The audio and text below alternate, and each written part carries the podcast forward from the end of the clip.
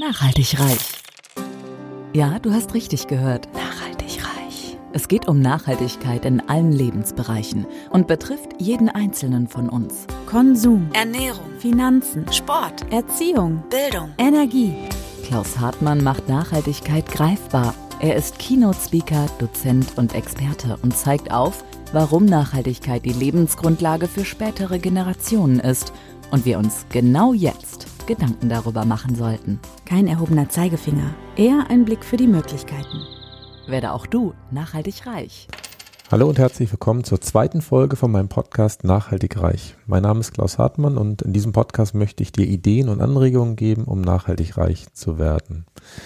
Eigentlich wollte ich heute im zweiten Podcast über nachhaltigen Konsum sprechen, aber mir ist da was dazwischen gekommen heute Morgen. Und zwar ähm, reden wir heute eher über das Thema negative Emotionen und Mindset. Ich nehme euch erstmal mit äh, in die Situation. Nachhaltig reich. Der Auslöser.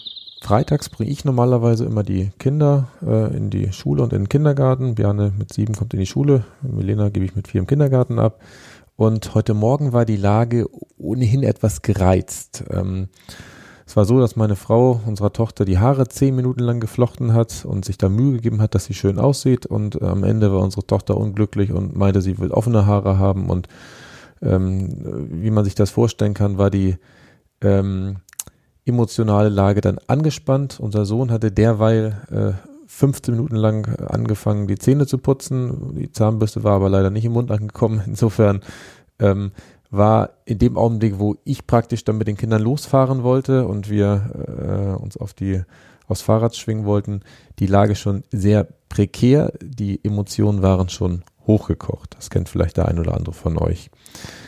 Deswegen finde ich es tatsächlich immer so wichtig, dass wir mit dem Fahrrad äh, zur Schule und zum Kindergarten fahren. Heute Morgen hat es ein bisschen genieselt, aber das war auch kein Problem. Wenn es stärker geregnet hätte, hätten wir die Regenhosen angezogen, weil ich nämlich gemerkt habe, dass wir durch das Radfahren, durch das Bewegen tatsächlich unsere Gemüter immer wieder so beruhigen, dass in der Regel schon unterwegs, aber spätestens an der Schule wieder alles in Ordnung ist, wir ganz normal miteinander reden, äh, wir gut drauf sind äh, und alles äh, gerade vor ist. Und auch heute Morgen war es so, dass wir dann in der Schule angekommen sind und ich tatsächlich auch kein Problem damit hatte, dass unsere Tochter dann noch eine kleine Szene vom Kindergarten hingelegt hat und gesagt hat, nee, sie will aber nicht hier bleiben. Äh, das kennt vielleicht auch der ein oder andere von euch. Äh, sie aber am Ende von mir liebevoll abgegeben worden ist und äh, alles gut war. Alles war gut. Ich ging halt raus, wollte mich wieder aufs Fahrrad schwingen, nach Hause fahren. Wie gesagt, im Podcast zum Thema nachhaltigen Konsum aufnehmen. Und dann sehe ich in der Pausenhalle so eine Traube von Schülern, Erstklässlern. Ähm, und diese Traube bewegt sich langsam aufs Lehrerzimmer zu und ich sehe, dass ein Junge sich irgendwie das Auge hält und am Weinen ist und denke mir, ach, der hat einen ganz schön ähnlichen Pullover an wie Bjarne. Und dann gucke ich aus dem Augenwinkel nochmal hin, denke mir, ach, das ist ja Bjarne, verflixt. Und weiß nicht, der eine oder andere kennt das vielleicht, wenn man als Vater seinen Sohn oder seine Tochter sieht, wie sie dann äh, irgendwie Schmerz haben, dann will man natürlich trösten, bin auch zu ihm hin, äh, egal ob der im Augenblick das jetzt gut oder schlecht findet, ob ich ihn da vor allen anderen tröste, habe aber gespürt, ähm, dass es ihm jetzt auch wichtig ist, dass ich da bin und ähm, frage ihn dann so, Mensch, wie ist denn das passiert? Bist irgendwo gegengelaufen? Hast du einen Ball aufs Auge bekommen? Und dann erzählt er mir, dass aus der zweiten Klasse ihn zwei Schüler getreten haben und dann mit der Faust ins Auge geschlagen haben. Ich spüre, wie in mir Wut hochkommt. Äh, ich in dem Augenblick eigentlich gerne äh, die Täter zur Rechenschaft ziehen möchte. Ich mich aber dafür entscheide, ihn lieber zu trösten, weil ich äh, in dem Augenblick äh, wahrscheinlich keine gute Szene abgelegt hätte, wenn ich mich praktisch um die beiden Schläger praktisch gekümmert hätte. Wahrscheinlich kommen da die Bilder halt aus meiner eigenen Schulzeit wieder hoch. Ich war ja zwar eigentlich einer der jüngsten Schüler in meiner Klasse immer, aber dadurch, dass ich ähm, schon immer sehr groß war und auch auf dem Bauernhof groß geworden bin und ja, relativ kräftig war, war ich eigentlich allen anderen Schülern stets überlegen, so dass ich jetzt kein Schläger war oder sowas, aber schon im Zweifel mich körperlich halt immer sehr gut durchsetzen konnte und wahrscheinlich aus dieser Überzeugung heraus brennt es dann in mir, äh, das dann auch körperlich äh, zu lösen. Aber ich hatte Glück, dass ähm, zwei Lehrer die Situation übernommen haben und äh, meinen Sohn mitgenommen haben und das dann praktisch mit den Zweitklässlern auch entsprechend klären wollten. Ich schwinge mich also aufs Fahrrad, fahre nach Hause und spüre schon, es grummelt in mir. Ich, ich fühle mich unwohl. Ich habe noch nicht mal den Podcast angemacht. Also äh, wer mich kennt, weiß, dass ich sehr äh, gerne und sehr häufig Podcast höre. Und wenn ich alleine nach Hause fahre auf dem Fahrrad, dann habe ich eigentlich immer den Podcast an. Und äh, ich habe ihn nicht angemacht, weil ich wirklich so ähm, gereizt war an der Stelle und wirklich gespürt habe, wie die negativen Emotionen äh, mich gefangen haben. Nachhaltig reich. So könnte man es auch machen. Ja, die negativen Emotionen, die ich äh, in dem Augenblick hatte, die kamen ja, ohne dass ich sie jetzt irgendwie bestellt hätte. Ist ja nicht so, dass ich äh, mir überlegt habe, okay, jetzt möchte ich mal schlecht drauf sein, jetzt möchte ich mich mal ärgern, jetzt möchte ich mal Wut empfinden. Was für mich aber mittlerweile sehr wichtig ist, ist, dass ich sie praktisch aktiv wahrnehme, diese negativen Emotionen und auch genau versuche zu bezeichnen, ist das jetzt Wut, ist das Trauer, ist das irgendeine andere Emotion und ich mich dann dafür entscheide, bewusst mit diesen Emotionen umzugehen. Und da möchte ich euch mal ähm, drei Möglichkeiten zeigen oder an die Hand geben, wie ich jetzt heute Morgen aus der Situation rausgekommen bin. Die erste Möglichkeit ist, ähm, dass ich die Realität umschreibe. Das habe ich in einem Buch gelesen. Ich habe heute Morgen leider nicht gefunden, äh, aus welchem Buch das stammte. Ähm, deswegen kann ich euch jetzt die Quelle nicht geben, aber ich kann das sehr gut erklären. Und zwar die Realität, die ich habe, ist ja sowieso nur meine individuelle Wahrnehmung äh, der Welt, dieser Situation. Und da habe ich ja auch jedes Recht dazu, dann, äh, ich sag mal, mir das so vorzustellen, äh, wie es mir vielleicht besser tut. Äh, mal ein Beispiel dazu, um, um das besser ergreifen zu können, was man oder woher die Idee kommt. Wenn ich auf der Autobahn fahre zum Beispiel, ich fahre auf der linken Spur, ich bin am 100, 120 fahre ich ungefähr, weil auch das Tempolimit 120 ist und ich sehe, dass von hinten jemand kommt mit Lichthube und, und will vorbei und, und will Gas geben, da habe ich ja im Prinzip auch wieder zwei Möglichkeiten, wie ich das Ganze beurteile. Entweder sage ich, nee, ich bleibe links, äh, dem zeige ich schon, wie hier das Tempolimit in Deutschland eingehalten werden muss. Und äh, selbst wenn er vorbei käme, wünsche ich ihm, dass er geblitzt wird und sonst was und bin dann ja auch wieder in einer negativen äh, Emotionsspirale. Oder ich mache es anders und sage, okay, da kommt jemand von hinten, der hat augenscheinlich eiliger als ich, sonst würde er nicht mit der Lichthupe rumhantieren und kann mir dann ja einfach vorstellen, äh, dass zum Beispiel auf dem Beifahrersitz die schwangere Frau sitzt, die äh, kurz vor Geburt steht und die Fruchtblase ist geplatzt und ist das ganz hektisch oder auf dem Rücksitz äh, sitzt ein Kind, was sich übergibt und die wollen gerade den nächsten Parkplatz erreichen und äh, wollen einfach nur aus dem Auto raus. Das heißt, ich habe ja die freie Wahl, welche Geschichte ich mir dazu ausdenke und dann das Auto ganz entspannt vorbeifahren lasse und dann auch das Gefühl habe, ich habe denen jetzt geholfen. Die kommen jetzt vielleicht diese Kunden früher ins Krankenhaus, sodass das Kind noch ähm, sicher geboren werden kann. Und genauso habe ich es heute Morgen tatsächlich auch mit der Situation gemacht. Ähm, ich habe mir halt dann überlegt, okay, die zwei Zweitklässler, die jetzt meinen Sohn, der in der ersten Klasse ist, geschlagen haben, die werden dafür ja womöglich auch irgendeinen Grund gehabt haben. Also ich möchte das keineswegs rechtfertigen, dass man andere Kinder schlägt oder überhaupt sich Menschen schlagen. Aber wenn ich mir vorstelle, dass die vielleicht selber zu Hause regelmäßig geschlagen werden, was ganz schlimm wäre. Oder wenn vielleicht gestern ihre Mutter ins Krankenhaus gekommen ist oder sie eine Diagnose bekommen hat, dass sie äh, krank ist und die wirklich jetzt durch den Wind sind und äh, denen es selber halt einfach nicht gut geht, dann habe ich tatsächlich in mir eine andere Emotion und zwar, die tun mir eigentlich leid. Die zwei Zweitklässler, die tun mir leid, weil sie sich nicht anders ausdrücken können, als meinem Sohn ins Gesicht zu schlagen. Es ist trotzdem nicht in Ordnung, das weiß ich auch, aber ich habe tatsächlich bei mir dann eine ganz andere Emotion, nämlich ähm, ich fühle mit ihnen und das ist was anderes, als wenn ich praktisch einfach nur gegen sie bin. Das war das eine, was ich gemacht habe. Eine andere Sache, die ich gemacht habe, ist, ähm, dass ich mir einfach vor Augen geführt habe, ähm, dass ja im Prinzip alles im Leben für mich, für meinen Sohn und wahrscheinlich auch für alle anderen Menschen passiert. Und ähm, ich dadurch vielleicht auch ein Stück weit dankbar dafür sein kann, dass er durch diesen Einschlag aufs Auge und das Auge war augenscheinlich noch okay. Ich habe äh, ihn angeguckt in beide Augen und sie waren zwar verheult, aber ansonsten äh, sah es alles okay aus, dass vielleicht durch diesen einfachen Schlag aufs Auge, Auge vielleicht eine andere, viel schwerwiegendere Verletzung vermieden wird, sodass er vielleicht beim nächsten Mal entweder ausweicht oder sieht, oh, die sind auf Krawall gebürstet, vielleicht gehe ich dann woanders lang. Ähm, und dazu finde ich so passend ähm, ein Gedicht oder eine kurze Geschichte von Christian Morgenstern, die ich dir einmal vorlesen möchte, über Glück und Unglück. Eines Tages lief einem Bauern das einzige Pferd fort und kam nicht mehr zurück. Da hatten die Nachbarn Mitleid um den, um den Bauern und sagten, du Ärmster, dein Pferd ist weggelaufen, welch ein Unglück. Der Landmann antwortete, wer sagt denn, dass dies ein Unglück ist? Und tatsächlich kehrte nach einigen Tagen das Pferd zurück und brachte ein Wildpferd mit. Jetzt sagten die Nachbarn, erst läuft dir das Pferd weg, dann bringt es noch ein zweites mit, was hast du bloß für ein Glück? Der Bauer schüttelte den Kopf. Wer weiß, ob das ein Glück ist. Das Wildpferd wurde vom ältesten Sohn des Bauern eingeritten. Dabei stürzte er jedoch und brach sich ein Bein. Die Nachbarn eilten herbei und sagten, welch ein Unglück. Aber der Landmann gab zur Antwort, wer will wissen, ob das ein Unglück ist? Kurz darauf kamen die Soldaten des Königs und zogen alle jungen Männer des Dorfes für den Kriegsdienst ein.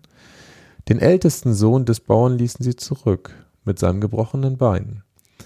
Da riefen die Nachbarn, was für ein Glück. Dein Sohn wurde nicht eingezogen.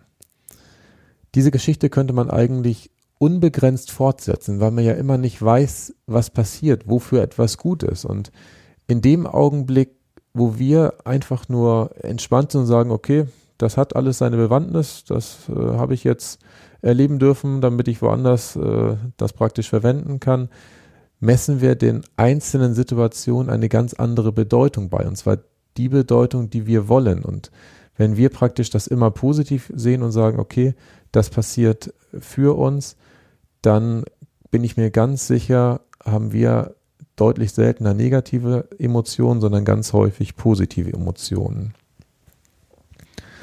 Und ein dritter Tipp, beziehungsweise etwas, was ich tatsächlich intuitiv auch schon vor Ort äh, angewandt habe, ist, dass ich wahrscheinlich ähm, vor ein paar Jahren noch gar nicht in der Lage gewesen wäre, meinen Sohn da äh, entspannt zu trösten, sobald ich gehört habe, dass jemand anderes ihn geschlagen hat, sondern wäre wahrscheinlich gleich auf den Schläger, auf den Täter losgegangen und hätte äh, ihm zumindest zur Rechenschaft gezogen und hätte gesagt, hier, äh, so geht's nicht und wäre wahrscheinlich aber auch womöglich so aufbrausend gewesen, dass ich womöglich dann selber von den Lehrern äh, wieder in meine Schranken gewiesen worden wäre, weil ich wahrscheinlich äh, das jetzt nicht unbedingt angemessen äh, gelöst hätte. Und da hat mir tatsächlich ein Zitat geholfen, das ich jetzt ähm, schon vor einiger Zeit äh, gelesen habe von Viktor Frankl, der ist österreichischer Neurologe und Psychiater. Zwischen Reiz und Reaktion liegt ein Raum. In diesem Raum liegt unsere Macht zur Wahl unserer Reaktion. In unserer Reaktion liegen unsere Entwicklung und unsere Freiheit diesen Raum sich zu erarbeiten, ist natürlich immer wieder schwierig. In dem Augenblick, wo diese Emotionen hochkommen, man spürt, oh, jetzt will ich aber da äh, für Klarheit sorgen, ähm, ist es tatsächlich oft hilfreich, nochmal einen Augenblick innezuhalten und nicht diesen, diesen nackten Emotionen praktisch zu folgen und sofort äh, da äh, in die Situation reinzugehen.